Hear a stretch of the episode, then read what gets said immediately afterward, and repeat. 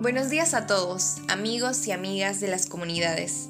Hoy, como todos los miércoles, tenemos nuevas noticias aquí en Estemos al Tanto.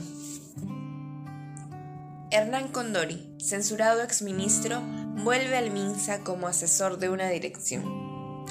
El exministro de Salud, que fue censurado por el Poder Legislativo en marzo, tomó el puesto de asesor en la Dirección de Redes Integradas de Salud Lima Este, que pertenece al Ministerio de Salud.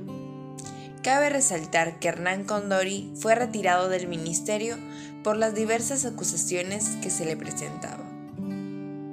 ¿Y por qué se censuró al exministro Condori? Desde que asumió el cargo, el pasado 7 de febrero, el doctor Condori Machado ha recibido una serie de críticas por diversos sectores, debido a que en un inicio se conoció que él promocionaba agua arracimada. Y tiempo después salió a la luz que también les ofrecía a sus pacientes un método de detección temprana del cáncer.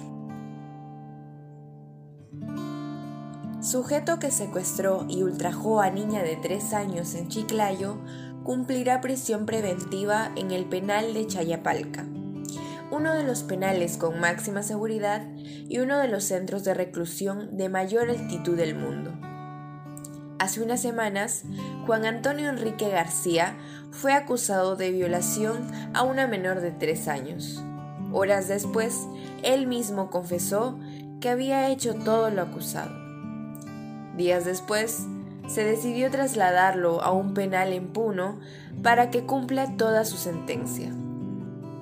Desde la quincena de mayo se eliminará el sistema de citas para tramitar pasaportes electrónicos.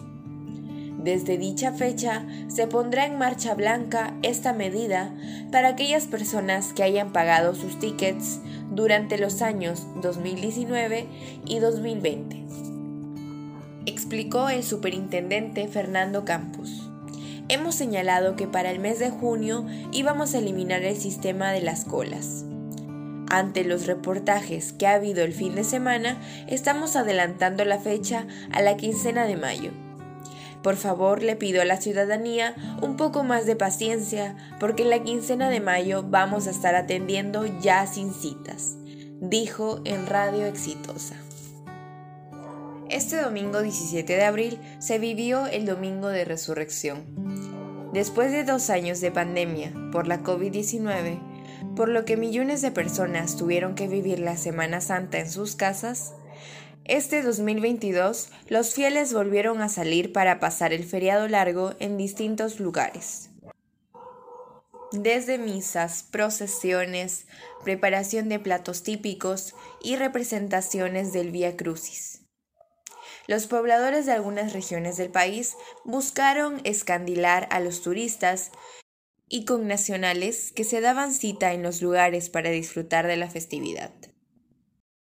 Y eso sería todo por esta semana. Nos vemos el próximo miércoles con más noticias.